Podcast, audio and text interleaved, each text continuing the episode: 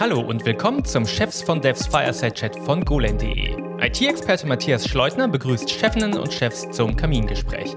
Live auf YouTube und als Aufzeichnung hier im Podcast. Und jetzt zur neuesten Folge. Herzlich willkommen zur nächsten Folge des ähm, golem.de Fireside Chat hier live auf YouTube unter dem Motto Chefs von Devs. Ähm, ich bin fast geneigt zu sagen Frühlingsfolge. Es fühlt sich nach Frühling an hier in Berlin. Ähm, Leute in Cafés und das Leben kommt zurück. Ich bin Matthias Schleutner, bin ähm, Country Manager bei We Are Developers hier in Berlin ähm, und nebenbei noch IT-Karrierecoach. Und ich darf wieder der ähm, Host dieses Live-Chats sein. Ähm, wie immer, äh, die Nutzer, die uns schon mal verfolgt haben, wir wollen das auch interaktiv gestalten. Das heißt, es gibt einen Chat. Gerne jederzeit die Fragen reinmachen, die euch ähm, interessieren. Wir haben einen Redakteur, der dann so ein bisschen sortiert und mir die Fragen reinstellt. Und dann versuchen wir die sehr gerne im Gespräch zu beantworten. Genau. Ähm, die Folge wird wieder so sein, dass ich mir eine sehr interessante Führungspersönlichkeit aus der IT-Szene eingeladen habe, Christian Graf. Ähm, freut mich sehr, dass du hier bist. Ähm, Danke für die Einladung. Ja, sehr gern. genau, du hast ähm, ja schon viele Startups selber gegründet. Hast auch mal den Schwenker gemacht zur SAP. Mhm. Das musst du mir mal erklären, wie das passiert ist. Ja.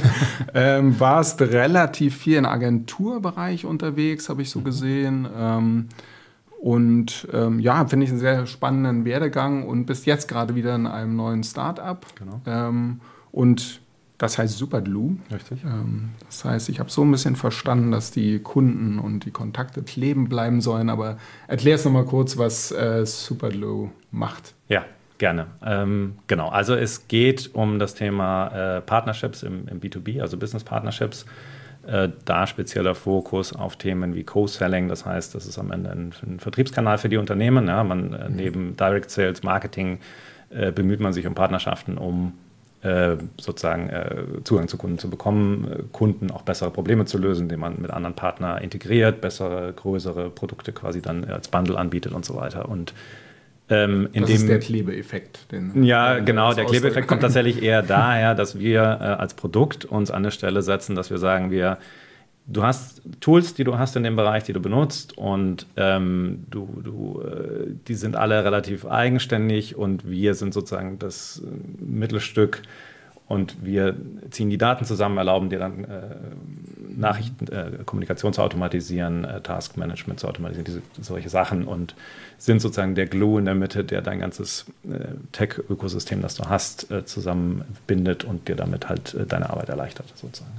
Du, du sagst im Mittelpunkt, ich, ich würde fast eher sagen, so ein Rahmen, der das alles so zusammenhält und miteinander verbindet. Ja, genau, kann man so ja. sehen, genau. Hört also sich nach brutal vielen Schnittstellen an. Integrationen sind ein, definitiv ein Thema, ja. Absolut richtig. Okay. Ja, genau. Das heißt also mit allen ähm, CRM-Systemen dieser genau, Welt arbeitet genau. ihr zusammen. also Hauptintegration ist äh, Salesforce, weil die meisten ah, okay. Salesforce benutzen in mhm. unserem ICP, also in unserer Kundengruppe. Ähm, aber klar, auch den HubSpot und dann gibt es äh, Gmail-Integration, äh, Slack-Integration, äh, mhm. dann Firmen wie Crossbeam Reveal, das ist jetzt spezifisch für den Partnership-Bereich, wenn man da nicht unterwegs ist, kennt man die wahrscheinlich nicht, aber es ist mhm. da sehr wichtig.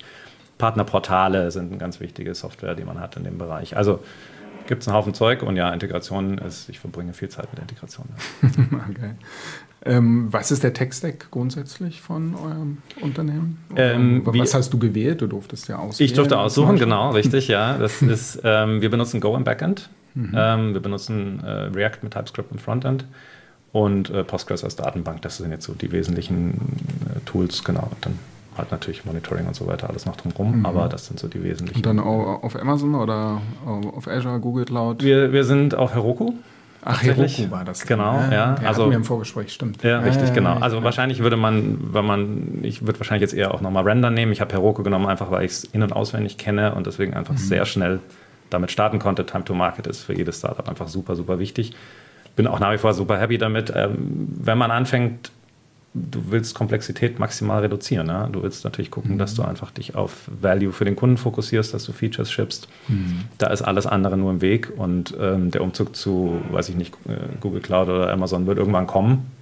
Aber brauchen wir momentan nicht. Und dann spare ich mir die Komplexität und das kommt mit ein bisschen Kosten-Overhead aber auch der ist, also es lohnt sich einfach. Also es ist ein Trade-off, der einfach Sinn macht für uns. Also das heißt, für, für ein MVP bauen würdest du durchaus empfehlen, Heroku zu nehmen? Würde ich weil, immer machen, ja. Ah, okay. ja klar. Weil du schneller ja. vorankommst. genau, die nehmen dir halt einen Haufen Sachen ab, äh, okay. die wegabstrahiert sind und ähm, mhm. du willst schneller sein. Und äh, also ich kann dir jede Applikation zehnmal schneller deployen auf Heroku, als ich das mit AWS kann, wo ich erstmal irgendwelche VPCs einrichten muss und was weiß ich, was dann alles noch dazu ah, kommt. Und so. okay. Ich weiß, das war, als ich äh, meine HR-Tech-Plattform gegründet hatte vor acht Jahren, da war auch Heroku im, im Thema. Ja. Aber wir, wir sind dann doch davon weg. Also weiß dann, weiß gar nicht warum, war zu ja. exotisch oder. Das, das würde mich tatsächlich interessieren. Also Heroku ist mittlerweile auch in Jahre gekommen, das kann, muss man klar sagen, da passiert auch keine Innovation mehr. Mhm. Deswegen meinte ich, Render ist jetzt so ein bisschen dasselbe in grün, in modern. Mhm. Ähm, aber gerade damals war Heroku natürlich schon bahnbrechend. Ja? Also gerade in dieser ganzen Ruby on Rails Szene, wo das ja auch so ein bisschen herkommt. Mhm. Das ist schon, ich bin schon damals schon Fan gewesen. Mittlerweile gehört es ja zu Salesforce. Ja, genau. Und das merkt man. Ja. Ja. Das ist jetzt Salesforce-Geschwindigkeit. okay. Und das, das, Team, also baut sich jetzt langsam auf? Also sucht ihr auch noch Techies oder? Genau, wir sind, äh, wir sind early, also wir haben jetzt äh, zwei Entwickler gerade im Team, das ist alles noch im Aufbau. Ich suche jetzt noch einen dritten im Moment. Mhm. Ähm, oder eine dritte, sehr gerne. Ja. Ähm, das äh, ist ja, leider immer noch in unserem Bereich. Wenig, das ja. ist ja super schade nach wie vor, aber äh, genau. Ähm, äh, und das ist jetzt für erstmal auch fein die Welt hat sich auch ein bisschen verändert in den letzten zwölf Monaten mhm. und äh, darauf reagieren wir auch und wachsen jetzt auch nicht unbedingt über die Maße schnell, sondern gucken ja, das war als. Aber da ihr ja äh, voll remote arbeitet, ist ja die Chance, auch weibliche Teammitglieder zu bekommen, vielleicht gar nicht so klein. Ja, vielleicht in anderen denken. Kulturen, wo das mehr verbreitet ist. Ne? Genau, das sollte man denken, aber das ist gar nicht unbedingt so. Also ich würde sagen, die, der Prozentzahl von weiblichen Entwicklern ist jetzt leider auch weltweit nicht größer, als es jetzt nur in Deutschland der Fall ist. Also es ist nach wie vor, es ist ein Problem einfach, soll man nicht anders sagen. Ja. Ja. Ja. Jetzt nochmal zu dir, du bist eigentlich Physiker, habe ich gesehen. Ja, richtig, ähm, ja, das stimmt. Ja. Äh, wie kam, also ich kenne viele Physiker, die dann in Tech gehen, weil Programmierung, denke ich, ist in Physik auch immer mit dabei. Ja. Aber ich stelle mir immer so den Physiker vor, den Forscher, der dann danach sagt, so jetzt will ich zum Mond fliegen und baue die nächste Rakete. Ja. Äh, geh zu SpaceX, äh, hast du nicht gemacht, du bist in die Agenturszene gegangen. Ja, genau. Also den Physiker gibt es. Es gibt auch ganz viele Physiker, die dann ähm, im, im, in der Unternehmensberatung landen und so weiter. Mhm. Ganz viele, die in, irgendwie im Softwarebereich Bereich landen. Also ich glaube, es ist nicht ungewöhnlich. Tatsächlich ist bei mir war eher die Physik der Abstecher.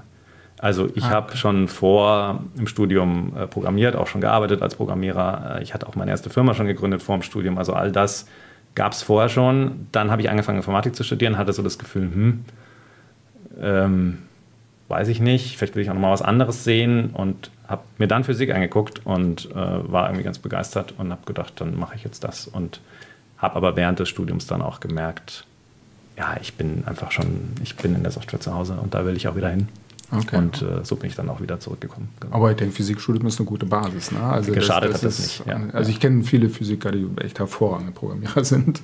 Es ist eine super Ausbildung. Also es ist eine super mathematische Ausbildung, die man ja generell auch in der Informatik hätte ich habe Informatik Nebenfach gemacht, also ich habe mir dann aus mhm. der Informatik auch die Sachen rausgepickt, die mich interessiert haben. Ich habe Robotik als Vorlesung gemacht und solche Sachen. Das fand ich schon immer äh, wahnsinnig äh, Ach, spannend. C und C++ und sowas hast du da wahrscheinlich äh, gelernt. Ja, ja, genau. Äh, ja, und wie gesagt auch ein Semester Informatik, Assembler-Programmierung mhm. und so weiter. Also solche Sachen. Das mhm. ist alles, das, äh, ich habe es zumindest alles ähm, irgendwie mitgenommen. Ja, ist sicher nicht so tief, wie jemand der Informatik studiert hat. Ähm, mhm. Aber für den Alltag reicht das auch völlig. Ja. Okay. Und den Rest lernt man in der Praxis. Jetzt habe ich schon gesagt, du hast ziemlich viele Unternehmen und Startups gegründet. Also eins ähm, war auch mal ein HR-Tech, wo wir vielleicht so mal gekreuzt sind. Mhm. Ich es mal, genau. mal genutzt, äh, die Videobewerbungsplattform. Ja. Äh, und überall hast du dich als Co-Founder bezeichnet. Ähm, und das ist sowas, was ich häufig lese bei CTOs. Äh, die sind mal Co-Founder. Warum ja. sind die immer Co-Founder? Nennen sich nicht Founder. Warum, warum ist das so? Weißt du das? Gute Frage, habe ich nie drüber nachgedacht. Also ich, wie ich das sehe, ist, wenn ich alleine bin, bin ich Founder und sobald man mehr als eine Person ist, sind alle Co-Founder. So das ist meine ah, so Interpretation. Ah, okay. Ja, Habe ich aber fairerweise noch nie drüber nachgedacht, dass man Für das mich ist Co-Founder immer so ein bisschen unter dem Founder so, so hierarchisch gesehen. Ach so, wo nee, ich immer finde, nee, Tech hat doch genau das gleiche. Also Co nee, meinst du eher im Sinne von Gemeinschaft ja. und wir sind alle Co. Genau. Ah, okay. also mein, dann habe ich falsch gedacht. Weiß ich nicht, vielleicht, vielleicht, vielleicht sehen das viele Leute. Ich werde mal rumfragen, gucken, ob vielleicht sehe ich das äh, anders. Aber mein Co-Founder mhm. hat auch Co-Founder auf LinkedIn stehen. Also er hat jetzt nicht Founder und nicht Co-Founder. Das fände ich auch komisch, weil das wäre auch einfach nicht, nicht korrekt. Aber ja. nee, ich äh, war bei allen Gründungen äh, gleichberechtigtes. Äh Aber du bist Physiker, du hast es ähm, logisch erklärt. Ich werde, glaube ich, mein Denken irgendwie umstellen müssen. Genau. ja, gut. Ja. Gut, äh, ich habe noch mal so, so ein paar schnelle Fragen, die ich gerne mit ja. dir durchgehen würde, um dich, damit die Hörerschaft und Zuseherschaft dich noch mal ein bisschen besser kennenlernt. Mhm. Ähm, Früharbeiter oder Spätarbeiter? Spätarbeiter jetzt ja. gezwungen durch äh, das amerikanische Investment und die Zeitverschiebung oder würdest du es nee, sonst so leben? Nee, es ist witzigerweise genau umgekehrt. Also ich muss deswegen auch ganz kurz innehalten und nachdenken, was ich antworte. Also ich bin kein Frühaufsteher und ich werde es in meinem Leben auch nie wieder werden. Und ich bin jemand, ich kann, ich habe das auch in jedem Startup auch jetzt schon mal gemacht. Irgendwann habe ich dann so einen Moment, wo ich abends total produktiv werde und dann arbeite ich plötzlich die ganze Nacht durch, mache mir irgendwie ein Bier dazu auf und genieße es einfach in der Dunkelheit in der Nacht zu arbeiten dass ich früh aufstehe und dann, das ist eher selten. Komischerweise bin ich noch nie so früh aufgestanden äh, wie jetzt, obwohl ja eigentlich äh, eben genau durch die, durch die USA mein Mitgründer erst äh, nachmittags dazukommt. Das heißt, eigentlich würde es Sinn machen, ich folge jetzt meinem natürlichen Rhythmus und stehe später auf. Habe ich jetzt irgendwie anders eingerichtet und ich frage mich selber eigentlich jeden Tag, warum, aber ich und wie ist es im Team? Also ich kenne ganz viele Techies, die absolute Frühaufsteher sind, gleich morgens ja. programmieren und dann abends eher Zeit haben für das Side-Projekt. Teilt sich bei uns so ein bisschen. Und ähm, wir haben um 9 Uhr Dailies, das heißt um 9 Uhr sind, sind fangen alle an und ähm, ja, danach kann jeder auch so ein bisschen sich das einteilen, wie er möchte. Aber äh, bei uns ist es auch eher so. Also der eine ist auch eher abends Entwickler, der ist dann mal um 1 Uhr nachts okay. noch online und äh, mhm. so. Ja. Gut, äh, Fenster oder Obst? Fenster oder Obst? Oder Windows oder Apple? Ach so, oh Gott, okay, war ich jetzt. das okay, ich als Physiker also, bekommen. Ja, okay, jetzt war ich.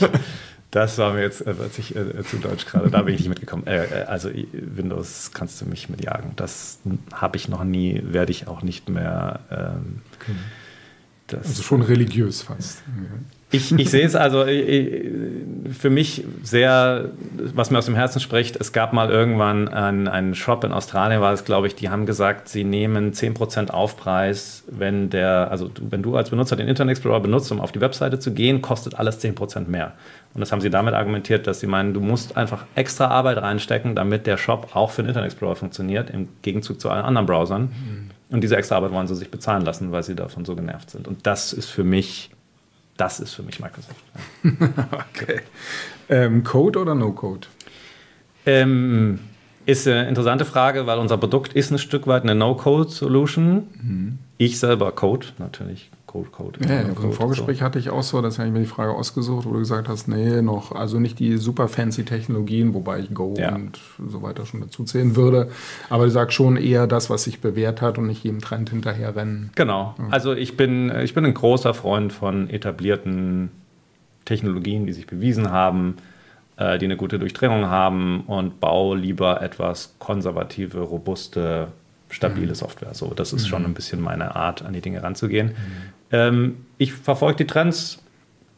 Man muss, glaube ich, immer ein bisschen gucken, wofür haben sich Dinge entwickelt. Und nur weil es jetzt Serverless gibt, heißt das nicht, ich muss jetzt Serverless, also muss jetzt auf alles äh, Serverless schmeißen. Das mache ich nicht, aber wird, wird, sich das jetzt mit dem ganzen Thema ChatGPT nochmal irgendwie ändern? So ein kleiner Ausflug, um nicht, das nicht zu lang zu machen. Ich glaube, es ist ja, sehr viel besprochen. Das ist schon sehr viel besprochen worden. ähm, ich ich bin gespannt. Schauen wir mal. Ja, ich freue mich sehr drauf, was da kommt. Ich finde, auch für meinen Job, es gibt sehr viel Monkey Work. Ja, man sitzt sehr oft da und denkt sich, das könnte jetzt auch ein Computer machen. Ich hoffe, das passiert irgendwann. Mhm. Und man kann sich dann mehr auf die wichtigen Sachen fokussieren. Das wird den Entwicklerjob wird es ändern, da bin ich mir ganz sicher, aber ich glaube zum Guten. Und dann, weil du ja viel mit APIs zu tun hast, ähm, REST oder GraphQL? Äh, REST. REST. Ja, okay. ja schon. Ja. Das ist auch noch ja. das ältere, etabliertere. Ja, meines Erachtens äh, äh, GraphQL, ich habe jetzt fairerweise nicht super viel Erfahrung damit, ähm, es wirklich jetzt hands-on jeden Tag zu bauen, aber es kommt halt mit einem gewissen Overhead und es hat auch wieder, das ist ein bisschen dasselbe mit der Frage, die du gerade mit No-Code gestellt hast. Es gibt Anwendungsbereiche für GraphQL und wenn du die hast, macht das halt total Sinn. Und wenn du die nicht hast, dann macht das meines Erachtens nicht so viel Sinn, weil es dann mehr Overhead generiert, als es dir nutzt und da würde ich dann auf ein bisschen altbewährtes setzen und ja, REST ist halt der Standard sozusagen. Mhm. Okay. Und dann habe ich noch, da du ja auch ähm, ja, viele Startups gegründet hast, auch selber investiert hast, ähm, Bootstrap oder mit Investoren? Habe ich beides gemacht. Ähm,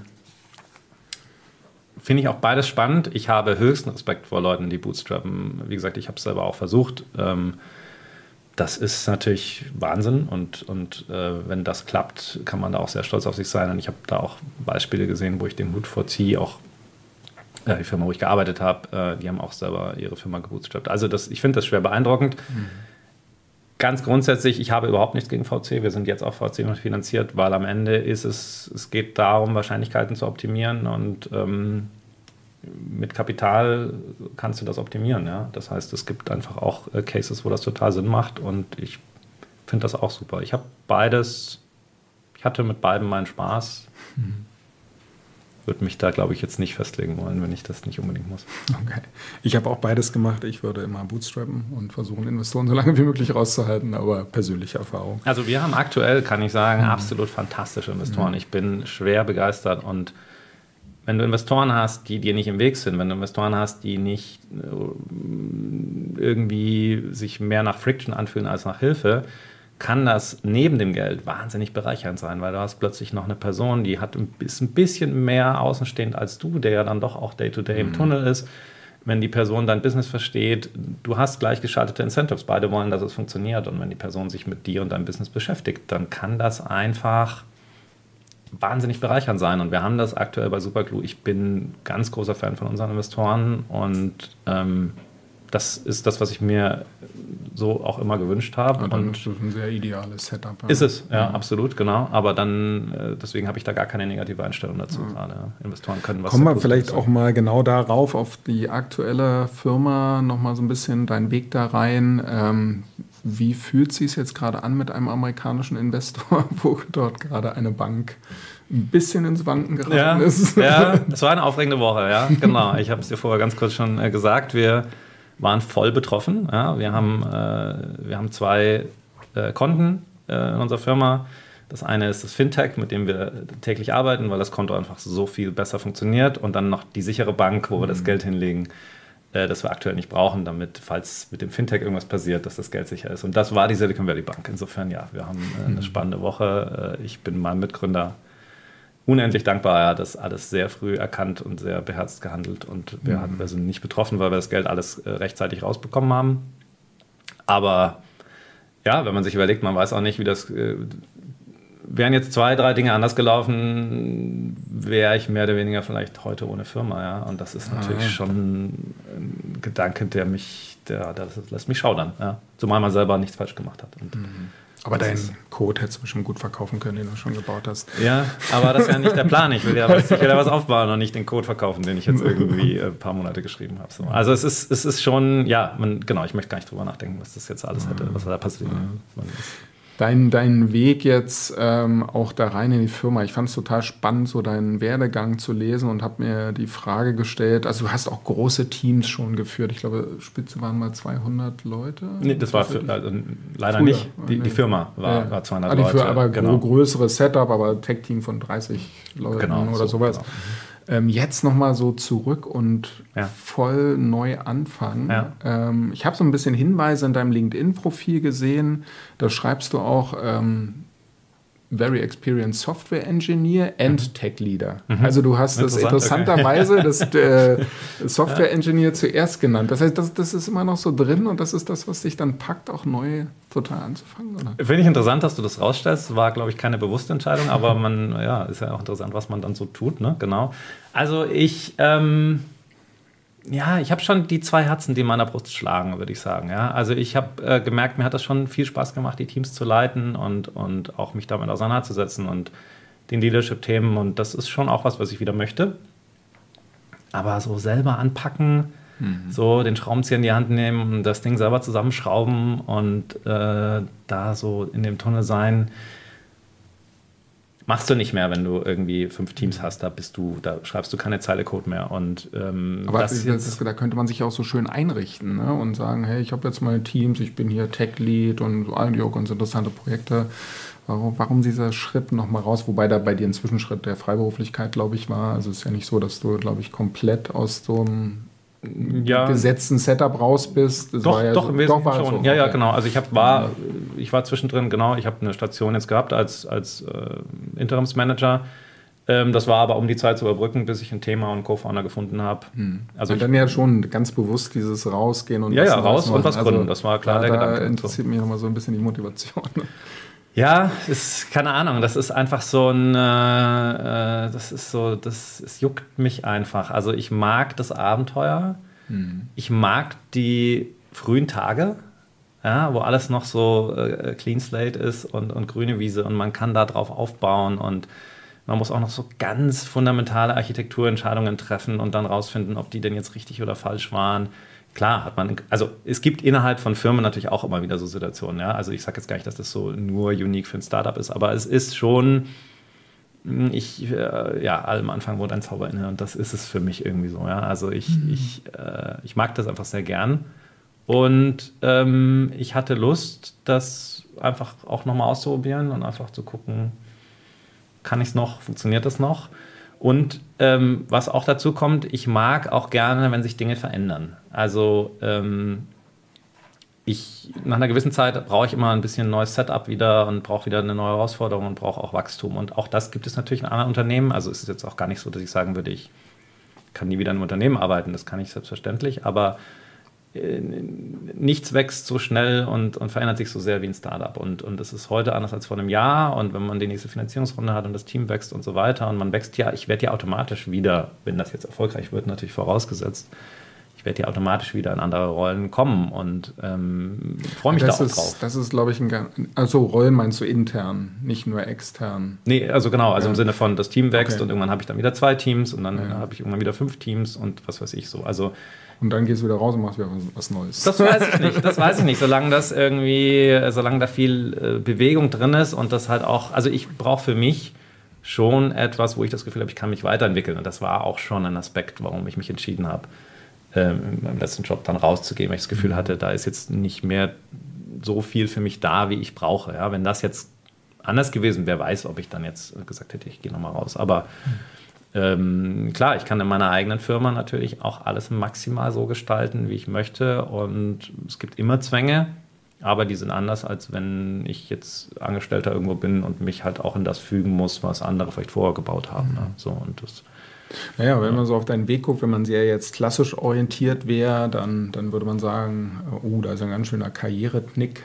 Ne? ich finde das ja eher hey, als Techie mit der Erfahrung wirst du ja immer was, ein anderes Projekt finden, ähm, auch wenn das jetzt nicht klappt. Ähm, aber ich finde es eher gerade gut, wenn jemand sagt, hey, ich gehe da wirklich meiner Leidenschaft nach und nicht nur irgendwelchen Titeln. Ja. ja jetzt ja. bin ich halt CIO irgendwo und verwalte nur noch, sondern hart an der Technik bleiben. Ich, ich bin kein Karrieremensch in dem ja. Sinne. Ja. Mhm. Und mein ganzer Lebenslauf zeigt das auch, da ist keine Geradlinigkeit drin. Mhm. Und deswegen, dass ich jetzt irgendwie im Unternehmen bleibe, weil ich sage, oh, jetzt habe ich es mir gut eingerichtet, jetzt habe ich irgendwie mehr Gehalt und jetzt ähm, bleibe ich mhm. hier.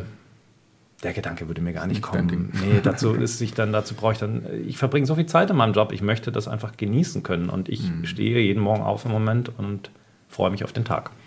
Das ist für mich Gold wert. Stichwort genießen ist ein guter Punkt. Du hast mir erzählt, ähm, die ersten Codezeilen oder Überlegungen, weiß nicht, ob sogar schon Codezeilen, wurden in Miami geschrieben, unter der, ja. unter der Sonne am Strand. Ja. Ja. Äh, jetzt ein bisschen überzeichnet.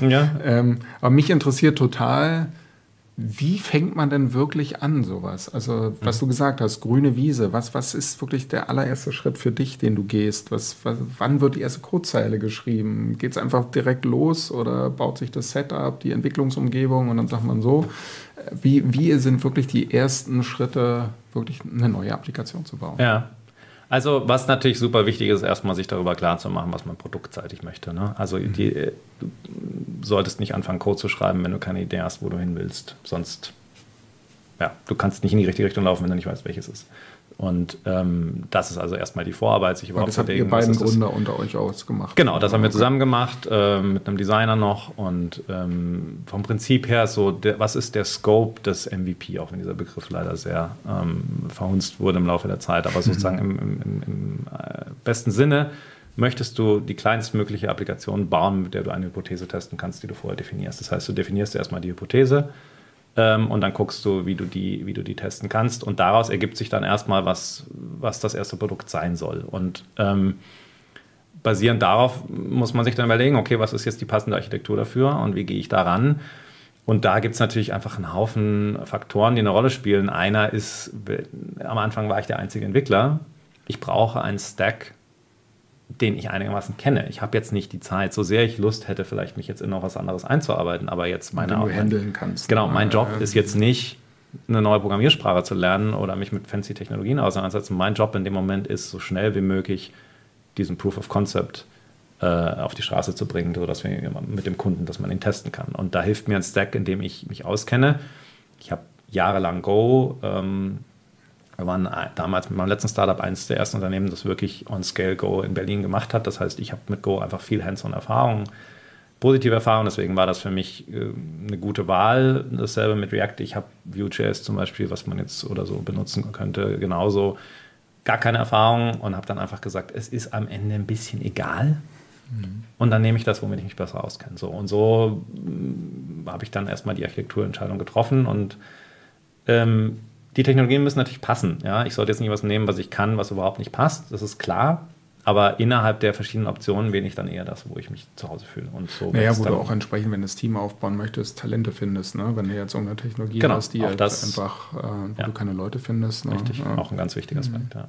Und, und wie viel wart ihr dann da am Pool und habt programmiert? Also wie, wie viel waren das so am Anfang? Das war ich alleine. Ach, das warst du wirklich ja, dann also alleine Tag mit dem, mit dem, Designer, den Workshop habt ihr da gemacht auch und dann. Okay. Genau, also Tag 1 war mein Mitgründer, äh, der, ich und der Designer als externe Person und so mhm. ging es dann, äh, dann los. Ja, ja. Ah, ja okay.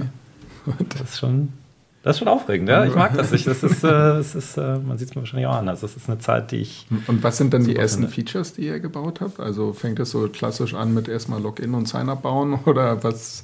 Wie, wie, wie funktioniert das? Ja, also du willst natürlich idealerweise, da ist jetzt auch wieder ein bisschen die Frage, was baut man selber, was baut man nicht, ist auch eine lange Überlegung. Ich habe jetzt in dem Fall auch Zero benutzt als ähm, für das ganze Authentifizierungsthema. Also idealerweise möchte ich ja auch da alles loswerden, was jetzt, also User Management, Authentifizierung bringt keinen Kundenmehrwert. Du, mhm. Es ist ein Must-Have, es muss da sein, aber eigentlich möchte ich damit keine einzige Minute verbringen. Und deswegen war es jetzt für den ersten, also ich habe das wegabstrahiert, was, was ging. Ja, muss man auch mal ein bisschen aufpassen, weil man hat natürlich dann Vendor-Login und so weiter. Also es sind dann, man muss ein bisschen in die Zukunft gucken, aber dafür mache ich es jetzt auch lang genug, dass ich mir das dann, glaube ich, schon zutraue.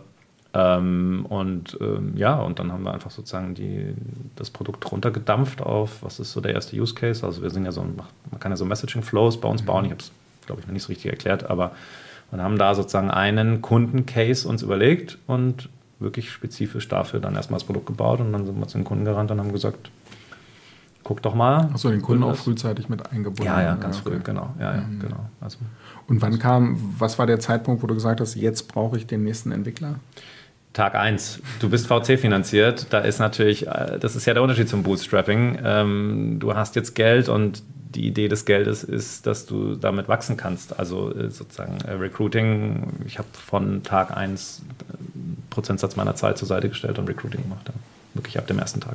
Okay, also das nimmst du auch ganz klar als deine Funktion, das musst du treiben und äh, wer kann es sonst entscheiden? Ja, oder? genau, das ist natürlich der Unterschied. Du bist auch ein Mädchen für alles, also von, von Müll runterbringen bis äh, Architekturentscheidungen treffen. Also ich habe jetzt diesen fancy CTO-Titel, aber es ist natürlich mhm. jetzt äh, in einem kleinen Setup, ja, was auch immer das jetzt bedeutet, aber das heißt mhm. halt, ich muss am Ende alles machen. Ne? Mhm. Und ähm, da gibt es natürlich Sachen, die mir mehr und weniger Spaß machen, aber grundsätzlich ist das halt irgendwie auch ein bisschen die Herausforderung und der Spaß daran. Eine Frage kam jetzt rein, äh, hat man schon so ein bisschen angeleuchtet in den schnellen Fragen, so das, das äh, Chat-GPT-Thema. Vielleicht nochmal ganz kurz, wo siehst du den in oder die Beeinflussung äh, in der Softwareentwicklung durch jetzt die Weiterentwicklung? Also, also wird es gerade vielleicht Firma, da in dem Start dir auch in Zukunft sehr viel abnehmen, wenn du sagst, so diesen Standardkram will ich eigentlich weghaben? Ja. Wäre das denkbar? Dass das so ein MVP, auch wenn du es ja. offenbar nicht so magst, dass es dann wirklich schneller geht? Ich mag es total als Wort, übrigens verstehe mich nicht falsch. Okay. Das MVP, also das, das Lean Startup, ähm, das ich empfehle auch jedem, das Buch zu lesen, ist absolut fantastisch. Äh, die Leute verstehen nicht, was ein MVP ist. Dass dieser, mhm. dieser, dieser Begriff wird wie die Sau durchs Dorf getragen und wird in der Regel weil benutzt. Zu viel schon reingepackt wird dann? Ne, weil die Leute es nicht verstehen. Ja. Weil die Leute, äh, die meisten haben das Buch nicht gelesen äh, sagen aber ja, MVP, wir müssen halt irgendwie ein frühes Produkt bauen, verstehen aber gar nicht, was eigentlich das Konzept ist. Das Konzept ist absolut genial meines Erachtens, aber was die Leute meistens daraus machen, ist ein schlechtes Produkt bauen. Und das ist es nicht. Also MVP wird immer dafür benutzt, ja, wir können, wir können schlecht programmieren, alles muss schnell gehen, äh, wir müssen keine ordentlichen Tickets schreiben, wir müssen kein Testing machen und das ist dann immer sozusagen die Ausrede, ja, wir bauen ja nur ein MVP aber das ist einfach, mhm. also da, das ist so, das ist 100% falsch. Ja? Es, geht, es geht in die völlig falsche Richtung. Ich weiß nicht, ob du jetzt da so abdriften solltest, wolltest. Nee, aber, aber finde ich gut. Also, genau. Ich finde es ein total also, spannendes, spannendes, Thema. Thema. weil, also, genau, weil eigentlich ein MVP ist, ist weil, eine weil Strategie. Auch, auch so ein Begriff ist, also das, das mag ich ja, wenn Begriffe dann irgendwann so breit sind, dass es gar nicht mehr den Kern trifft. Deswegen ja. finde ich es gerade sehr ja. spannend. Oder sich ins Gegenteil verkehrt. Ja, ins Gegenteil. Also, es geht eben gerade nicht darum, schlechte Software zu bauen. Es geht darum, dass du eine klare Hypothese formulierst und die testest. Und testen kannst du eine Hypothese nur, indem du dir sicher bist, dass das, was du testest, auch ein sauberer Test ist. Und so ein sauberer Test gehört auch, dass deine Software funktioniert. Weil wenn am Ende die Nutzer deine Software nicht nutzen, weil vielleicht jeder zweite eine Fehlermeldung hat und du das gar nicht mitkriegst, weißt du ja nicht, warum die Leute jetzt irgendwie äh, aus deinem Prozess rausdroppen. Nutzen, ja. Du musst für einen, also um einen Test durchführen zu können, brauchst du ein sauberes Test-Setup. Dafür brauchst du saubere Software. Und ein MVP muss ordentlich gearbeitet sein. Es muss nur im Scope maximal auf das reduziert sein, was du, die, auf die Hypothese, die du testen möchtest. Das heißt, wichtig ist das. Und, und diesen Scope musst du aber extrem sauber arbeiten. Und das ist etwas, was so häufig nicht gemacht wird. Also, was ich schon an Diskussionen hatte äh, für Leute, die dann einfach, wie gesagt, MVP heißt, Hudel, Hudel, schnell, schnell. Naja, aber ich kann sagen, es jetzt ja genau andersrum, sondern genau planen und ähm, ja, eher ganz genau. Klar runterbrechen und nicht einfach loslegen.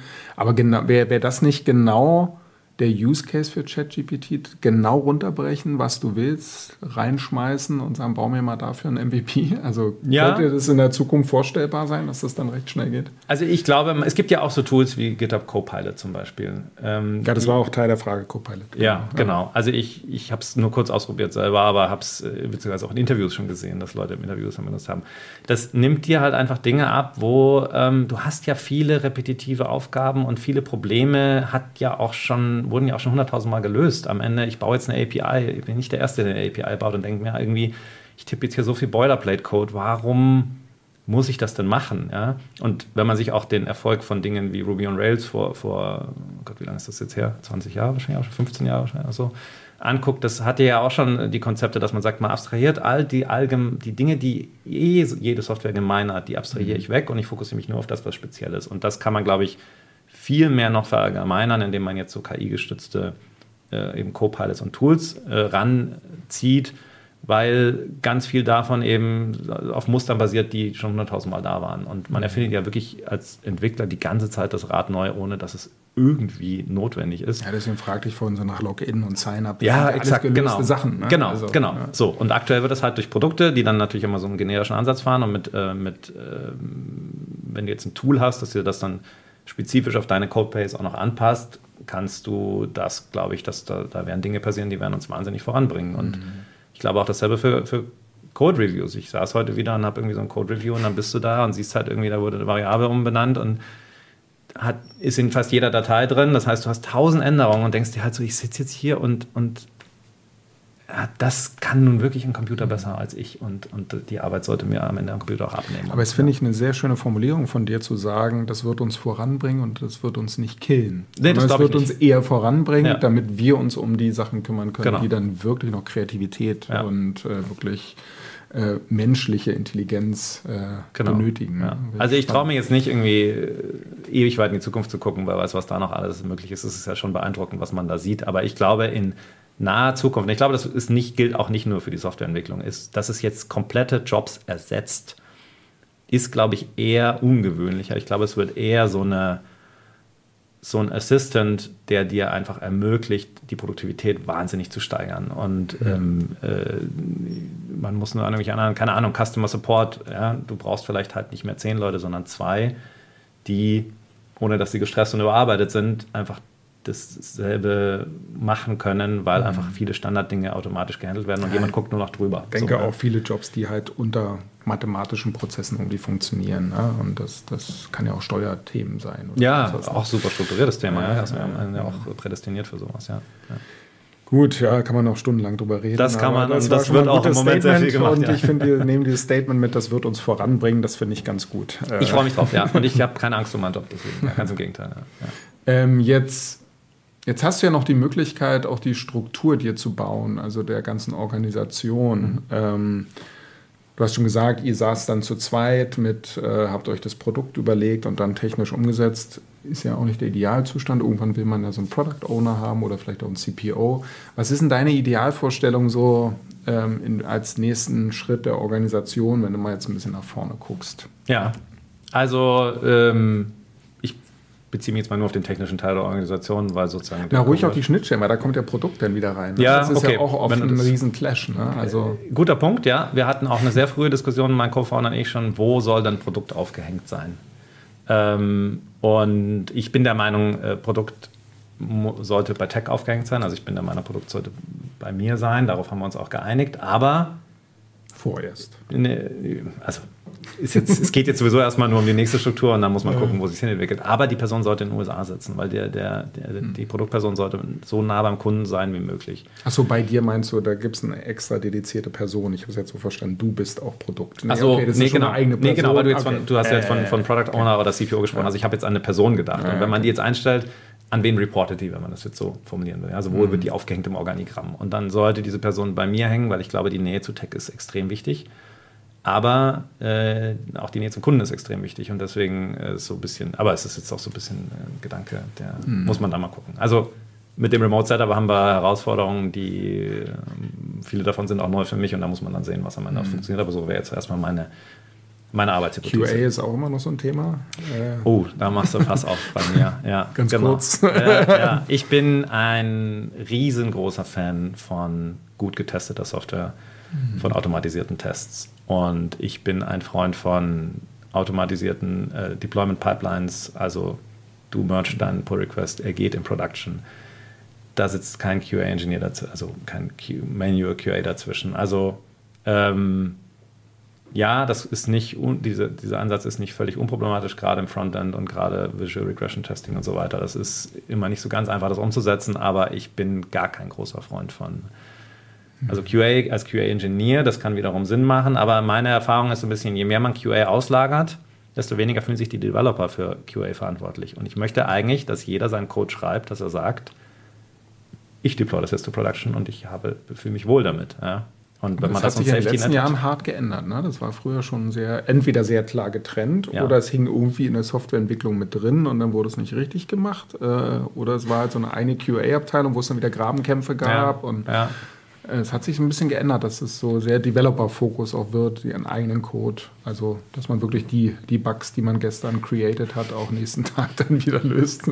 Ja, ich glaube, der, der Paradigmenwechsel, der wichtig, wo sich was verändert hat, ist eben von, als es von Releases zu Continuous Deployment überging. Mhm. Weil wenn du eine Continuous Deployment Pipeline hast, die im Idealfall auch vollautomatisch ist, dann kannst du da gar keinen QA mehr äh, einbauen, weil das wäre ja dann ein manueller Prozess und dann hast du wieder jemand, der auf den Knopf drückt und dann warten die vielleicht und packagen dann wieder zusammen, dann hast du wieder ein Release kreiert und so weiter. Also wenn du das sozusagen rein so, ähm, wie das, wie das angedacht ist, lebst, kriegst du eigentlich äh, QA als Manual QA gar nicht mehr rein. Und damit hat, mhm. da, das hat meines Erachtens den, diesen Wechsel, von dem du sprichst, äh, getriggert in der Industrie. Mhm. Was ein Punkt ist, ähm, der, glaube ich, immer noch schwierig ist und, und das sind auch, da diskutiere ich immer ganz gerne darüber, ist, selbst wenn jetzt die Developer ihre eigenen Tests schreiben und sorgen dafür, dass ihr eigener Code läuft, ist es natürlich nochmal ein Unterschied, ob du jetzt einen Test mit zwei Parametern schreibst,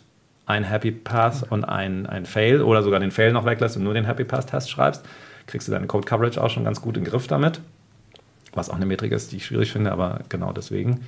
Ähm, Und ein QA-Engineer ist im Zweifel dann äh, so gedacht, dass die Person auch nur automatisierte Tests schreibt, also jetzt nicht manuell da eine Applikation testet, sondern sie eine Test-Suite aufbaut, mhm. die dann halt wirklich auf die Edge-Cases guckt und so weiter. Ähm, okay. Das sehe ich, das ist immer wieder ein Struggle. Das ist auch was, was man meines Erachtens ein bisschen kulturell äh, reinbringen muss in die Company. Also Co äh, Tests sollen auch im Code Review mit reviewed werden, was viele auch nicht machen. Idealerweise fängst du sogar mit den Tests an weil dadurch verstehst du den Code aus einer Anwender. Also ein Test ist ja am Ende ein Anwender, ja, du verstehst den Code aus der Anwenderperspektive, mhm. kannst viel besser die API beurteilen, wenn du den Code noch gar nicht gelesen hast. Also das sind für mich kulturelle Dinge, die man reinbringen sollte meines Erachtens und das ist mir auch wichtig. Ähm, aber ja, am Ende ist, zählt natürlich auch, dass man es im Griff hat, dass in Production dann nicht die Fehler auftreten. Also wenn ich jetzt eine super Kultur habe und am Ende knallt es die ganze Zeit in Production, habe ich am Ende auch nichts gewonnen, weil das ist natürlich mhm. meine Hauptaufgabe. Aber also großer ja. Freund von QA und getestetem Code. Trotzdem gehe ich nicht davon aus, dass du keine technischen Schulden gerade anhäufst. Äh, wo findest du da so die Balance? Oder hast du keine technischen Schulden? Jetzt noch nicht. Ich würde sagen, wir haben es noch äh, ganz gut im Griff. Auch ja. da, ich bin, ich versuche den Leuten mal so ein bisschen einzutrichtern, wenn du was baust, versuche immer so ranzugehen, dass du denkst, das Produkt ist nachher technisch in einem besseren Zustand als vorher. Mhm. Ja, das ist einfach schon mal so ein Mindset und das bedeutet auch im Zweifel, ja, ich pflanze jetzt nicht nochmal irgendwas einfach dran und mache schnell, schnell, sondern wenn ich merke, es passt nicht so ganz, dann sollte ich mir überlegen, warum. Meistens gibt es einen Grund, weil sich irgendwas strukturell verändert hat. Meistens sollte ich was refactoren. Dann mache es in dem Moment. Und wenn das jetzt ein großes Refactoring ist, dann, dann lass uns kurz drüber sprechen. Ist das jetzt der richtige Zeitpunkt oder haben wir jetzt doch eine Deadline, müssen wir ein Produkt oder ein Feature launchen? Dann macht man es vielleicht jetzt doch nicht gleich sofort, aber macht es danach. Also ich bin schon auch ein Freund, dass man sein, sein, seine technischen Schulden mhm. konstant managt und im Griff hat. Es Klar. sonst unheimlich Frust auf, ne? wenn das Backlog dann irgendwann oder das technische Schulden-Backlog dann irgendwann Ja, genau. Also ne? wenn du es nicht jetzt machst, ist der Zeitpunkt, dass man sich denkt, ja, jetzt, wir machen jetzt unseren Launch und dann haben wir Zeit, uns darum zu kümmern. Dieser Zeitpunkt kommt nie. Weil mhm. du launchst das Feature und dann bist du vor dem Launch vom nächsten Feature. Und ähm, das, dann lügt man sich in die Aber Tasche. Aber das ist der Kampf, der dann an den APIs zu Produkt und CEO stattfindet. Ne? Also, genau, ja. genau. Das ist tatsächlich auch ganz spannend, dass du das ansprichst, weil das ist meines Erachtens auch der, so ein bisschen die Idee von so einem, von so einem Scrum-Team und warum es keine Hierarchie innerhalb eines Scrum-Teams geben sollte. Weil der Produktler hat immer das Interesse, so schnell wie möglich Features zu shippen und die Techies haben immer das Interesse, dass ihr Code möglichst sauber und refactored und shiny und schön ist. Und in dem Moment, wo du eine Hierarchie innerhalb eines crossfunktionalen Teams hast, ähm, kann die eine Person theoretisch das durchdrücken. Mhm. Und ähm, wenn du die Hierarchie nicht hast, müssen die Leute sich auf was einigen. Und dann kommt ein Mittelweg heraus, der als Kompromiss meistens am besten funktioniert. Und äh, als mhm. Techie habe ich die Aufgabe, einerseits jetzt nicht nur mit den Sachen rumzuspielen, ja, das Extrem gibt es ja auch, und jetzt refactor ich nochmal alles und jetzt, oh, jetzt baue ich hier äh, Redux aus und baue MobX ein oder was weiß ich, weil es das neue Tool ist, hat aber keinen Mehrwert, das ist so das Extreme, aber äh, dann läuft das in die falsche Richtung. Aber dass ich einen Blick auf den Code habe und sage, wir haben jetzt hier ein Thema, wir müssen das umbauen, weil das neue Feature passt nicht mehr so ganz und erweitert die alte Codebase und wir bauen das jetzt sauber. Die Zeit muss sein. Da bin ich der Meinung und das muss man mit einpreisen. Und wenn jetzt mein Co-Founder mich fragt, wie lange dauert ein Feature, dann ist es mein Job, da eine Balance zu finden, zu sagen, ja, fürs Entwickeln brauche ich so lange, aber wenn das jetzt drei Wochen sind, wahrscheinlich brauche ich noch eine Woche, damit wir es halt auch ordentlich machen. Mhm. Und was ich damit aber hinbekomme, ist, dass die, die Geschwindigkeit, die Development-Geschwindigkeit im Unternehmen konstant bleibt. Und nicht du am Anfang wahnsinnig schnell schippst mhm. und dann fällt die ab mhm. und wird immer langsamer und irgendwann bist du dabei, 80 Prozent Bugfixing äh, zu machen und nur noch 20% Feature zu entwickeln. Ich möchte mhm. immer dort sein, dass du 96% äh, Feature-Entwicklung machst und 4% Ja, weil sonst rennen sie die Leute auch weg. Ne? Also wenn genau. es nur noch um ja. Bugs geht. Du genau. hast eben schon schön angesprochen, Organisation muss dazu auch passen. Da kommen wir gleich zu, weil mhm. du hast ja Du wirst über ein ex kleines Experiment noch berichten. Erlebt, ja. ähm, aber es kam noch eine sehr, sehr schöne Frage rein, die dich eher persönlich an dich gerichtet ist. Mhm. Ähm, und zwar, mhm. ähm, obwohl du sehr auf der einen Seite stehst, aber wie findet man die Balance zwischen Karriere und Leidenschaft? Du bist ja sehr deiner Leidenschaft gefolgt ähm, und hast ja schon gesagt, bist kein Karrieretyp, aber gibt es ja. da irgendeinen Ratschlag? Offenbar ist da jemand, der damit struggelt und sagt, ich will ja. Karriere machen, will aber trotzdem meine Leidenschaft ausleben. Das ist eine, ist eine super Frage, ja, finde ich auch gut, aber da muss ich jetzt auch richtig anfangen, darüber nachzudenken. Und ich wahrscheinlich, während ich jetzt anfange zu reden, kommen mir tausend Sachen im Kopf. Also ich hoffe, es wird jetzt auch nicht zu wild. Ähm, also eine Sache meines Erachtens, die schon mal alle, die wir in, im Tech-Bereich arbeiten, einfach als Riesenglück haben und man sollte sich das jeden Tag bewusst sein, ist, wir haben de facto Job Security. Also selbst wenn du jetzt rausgeschmissen wirst, selbst wenn es jetzt Tech-Layoffs gibt, dass du keinen neuen Job findest, wenn du einigermaßen weißt, was du tust, ist ja nahezu ausgeschlossen. Also der Fachkräftemangel wird ja nur schlimmer. Es wird ja jeden, also wir haben mehr Absolventen an den Unis, aber auch nicht mehr gute. Also es ist ja so, wir müssen uns keine fundamentalen Sorgen um unseren Job machen.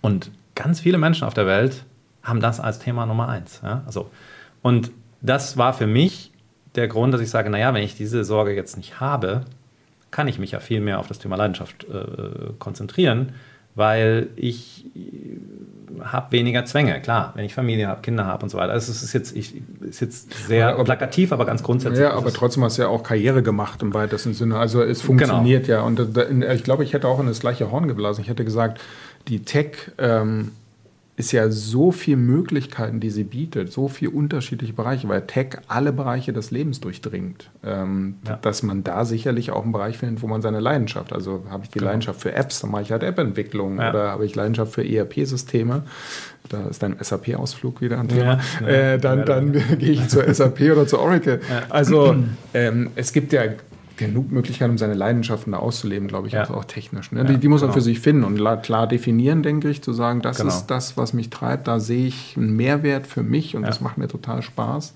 Auch thematisch. Ne? Genau. Also es kann ja von E-Commerce-Shop äh, bis äh, Raumfahrttechnologie, Software, ChatGPT, kann Krypto, kann ja alles sein. Ne? Genau. Und also ich glaube, das ist so weit das Feld, also so in das Horn würde ich blasen. Ja. Das ist ein bisschen ähnlich. Ja, genau. Also ich, ich glaube, was noch als wichtiger Aspekt dazu kommt, das ist, wenn ich Leidenschaft habe für das ich tue, bin ich ja meistens auch sehr viel besser in meinem Job.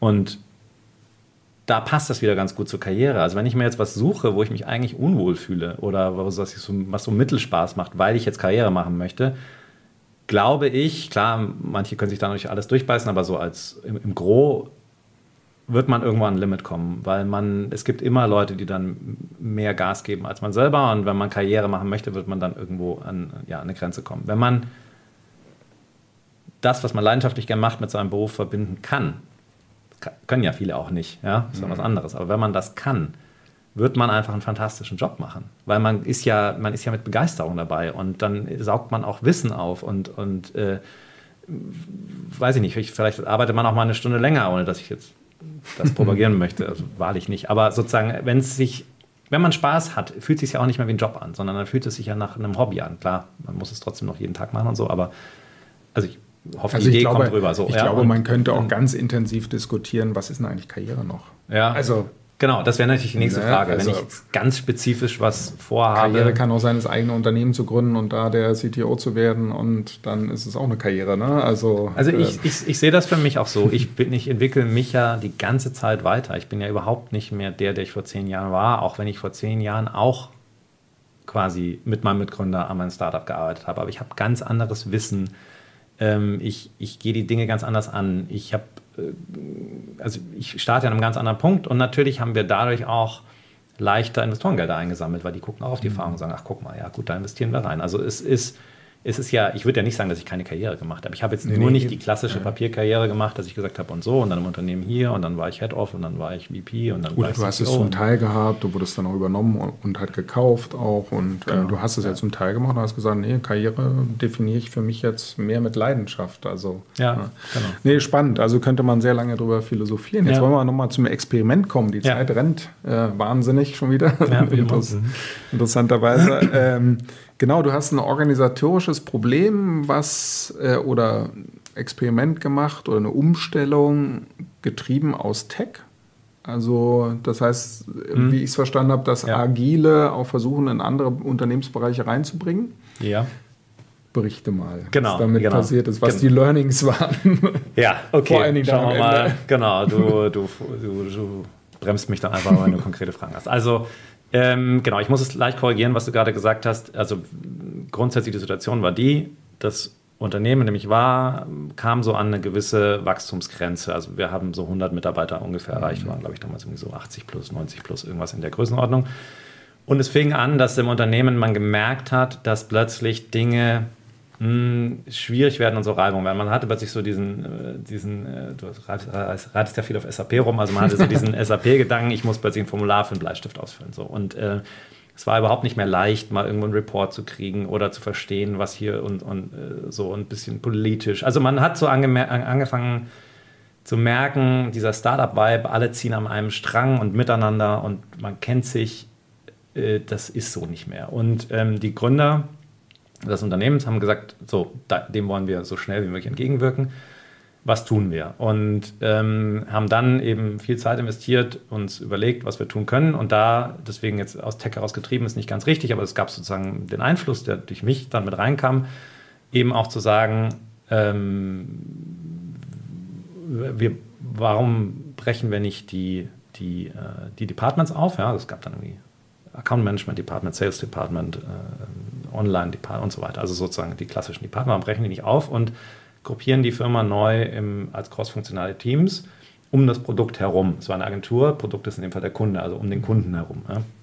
Also so. Agentur noch ein spezielles Umfeld, ne? Genau, okay. also projektgetrieben und äh, hm. genau. Also es ist ein bisschen anders als eine Produkt Software Produkt Company, mhm. aber äh, aber es gibt ja viele Analogien. Also man kann das ein bisschen übertragen. So und das war ein Faktor, der jetzt, glaube ich, jetzt nicht ausschließlich durch mich kam, aber sozusagen, wo ich natürlich aus der Erfahrung aus Tech dann viel reinbringen konnte. Und das ist eine Änderung, die wir umgesetzt haben. Und ähm, im Zuge dessen haben wir uns halt auch viel mit so New Work-Sachen auseinandergesetzt. Und auch da wiederum habe ich auch so ein bisschen den Aspekt reingebracht. Ähm, Scrum oder auch Spotify-Model, ähm, sozusagen, dass ja innerhalb des crossfunktionalen Teams, ich habe es vorher schon kurz gesagt, die Idee eigentlich ist, dass du hierarchielos arbeitest. Mhm.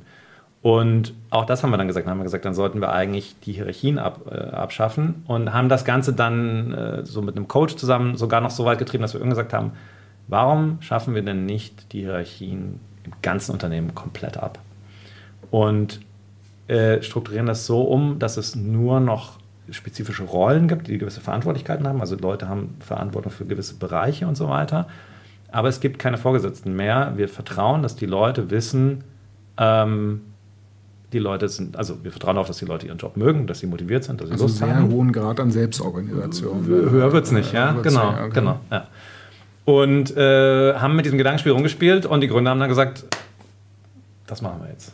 Was ich, Chapeau, also den Mut zu haben, äh, in Unternehmen der Größe, mhm. das dann auch einfach durchzuziehen und zu sagen, wir machen das jetzt, weil wir glauben daran, beeindruckend und ich bin sehr dankbar, dass ich da mit dabei sein durfte und das mhm. erleben durfte und ähm, ja, ich habe wahnsinnig viel gelernt. Und wir haben diesen Teil dann am Ende wieder zurückgedreht. Mhm. Ähm, da sind wir ein bisschen übers Ziel hinausgeschossen.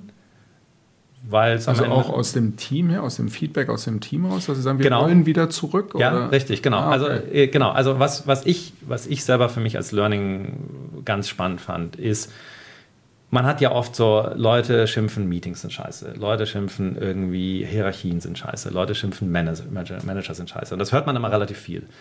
Ähm, und wir haben uns davon auch ein bisschen beeinflussen lassen, zu sagen, naja, dann sollten wir vielleicht diese Dinge auch irgendwie versuchen zu reduzieren und abzuschaffen. Das Verständnis, was ich damals noch nicht so hatte und heute deutlich mehr habe, ist, ein Meeting ist per se nicht scheiße. Ein Scheiß-Meeting ist scheiße. Mhm. Aber ein gutes Meeting ist fantastisch. Und mhm. das Beispiel, das ich immer bringe, ist, wenn du mit deiner Partnerin oder deinem Partner Sex hast, ist das ein Meeting. Und keiner würde auf die Idee kommen, zu sagen, das ist scheiße. So, ja? Also du musst verstehen. Gibt es auch Qualitätsunterschiede ja. wahrscheinlich, aber ja. ja, ich hoffe, dass du sagen würdest, dass es kein scheiß Meeting ist, aber, aber das überlasse ich dann dir. Ähm, aber dass du äh, verstehst, was macht ein gutes Meeting, was macht ein schlechtes Meeting aus, was macht einen guten Manager aus, was macht einen schlechten Manager aus. Ja, ich finde gerade auf der Management-Ebene noch super wichtig, ne? Also, weil das ist, glaube ich, die Unzufriedenheiten auf, aufgrund schlechter Führungskräfte. Äh, das ist, glaube ich, ein Riesenhebel. Genau. Äh, dazu sagen, ja. wenn du gute Führungskräfte hast und die wirklich das Coaching verstanden haben mhm. und eher den neuen Führungsstil und wirklich die Leute mitnehmen, dann wird auch der geringste Teil der Mitarbeitenden sagen, äh, finde ich schlecht, dass da mich jemand irgendwie genau. so ein bisschen guidet und mir hilft. Ne? Exakt, ja? genau. genau. Und es ist eher genau das Gegenteil. Das ist ja. eben das, was wir dann erlebt haben. Das Vakuum, wenn nichts da ist, ist ja am Ende genauso schlecht. Es gibt Leute, die kümmern sich um ihre eigene Karriere, die brauchen das nicht. Es gibt Leute, die können das nicht, die wollen das vielleicht auch nicht. Die wollen einfach Unterstützung haben und die wollen, dass jemand da ist, der ihnen dabei hilft, die Schritte zu gehen. Und es macht ja auch total Sinn. Also jemand, mhm. dein Vorgesetzter hat ja idealerweise mehr Erfahrung, sieht, wo, wo du dich noch entwickeln kannst, wo du arbeiten kannst und unterstützt dich dabei, dich auf diese Dinge zu fokussieren und gibt dir Feedback. Du kannst am Ende auch alles selber ausfinden. Mhm. Aber das ist natürlich wahnsinnig viel anstrengender und auch völlig ineffizient. Und so funktioniert mhm. auch die Menschheit am Ende nicht. Ja? Also wir mhm. lernen ja von der vorherigen Generation und dasselbe ist innerhalb des Unternehmens auch wahr. Und so, ein, so ein Hybrid würde auch nicht funktionieren, nicht? Dass ein paar Teams selbst organisiert sind und ein paar werden geleitet. Das funktioniert auch nicht in der Organisation. Das habt ihr aber nicht ausprobiert. Äh, nee, das haben wir so nicht ausprobiert. Aber ich glaube, da am Ende, wenn du einen guten Manager hast, der macht ja auch genau das. Der sieht ja, ah, um die Person muss ich mich jetzt nicht so sehr kümmern. Kann oder zum Teil in die Richtung gehen. Ne? Genau. Und ah, du weißt genau, was du willst. Dann muss ich ja dann nicht jetzt dich in eine andere Richtung oder dich klein halten. Dann muss ich mich darum kümmern, dass du den Freiraum hast dich in die Richtung selber zu entwickeln. Jemand anders braucht mehr Unterstützung und dann nehme ich die Person mehr in die Hand. Es geht ja auch zum Beispiel darum, du hast gerade im Tech viele introvertierte Leute. Also ne, du hast einfach Charaktere, die sich dann auch in einem Meeting mehr zurückziehen, andere, die immer nach vorne kommen. Jemand, der ein Meeting moderiert, sollte dafür sorgen, dass die Leute gleichen Redeanteil oder halt zumindest jetzt nicht aufgrund ihrer Persönlichkeit ähm, nicht ihren Beitrag leisten können. Und das, mhm. also Führung äh, kann ja auch bedeuten, dich selbst unsichtbar zu machen. Hm. Ähm, und das ist meines Erachtens, was eben gutes Management von, äh, von schlechtem Management unterscheidet. Wenn ich jemandem im Weg bin, ich, habe ich meinen Job nicht verstanden. Hm. So. Ja. Jetzt hast du gesagt, ihr habt das wieder zurückgedreht. Was waren so positive Aha-Effekte während des Prozesses? Also gab es da auch so Sachen, also, wow, das, das nehmen wir mit, auch wenn wir es wieder zurückdrehen, aber das nehmen wir mit? Ja, also man hat insgesamt schon einfach eine Aufbruchstimmung gemerkt, weil mhm. natürlich auch so ein Experiment zu machen, die Leute natürlich auch äh, äh begeistert waren, dabei sein zu dürfen, auch den Mut ähm, der Gründer oder des Managements, das durchzusetzen äh, umzusetzen, ähm, ähm, auch gut fanden. Also es gab insgesamt schon einfach eine positive Stimmung und ich glaube, das hat durchaus in dem Unternehmen auch, auch positiv dazu beigetragen.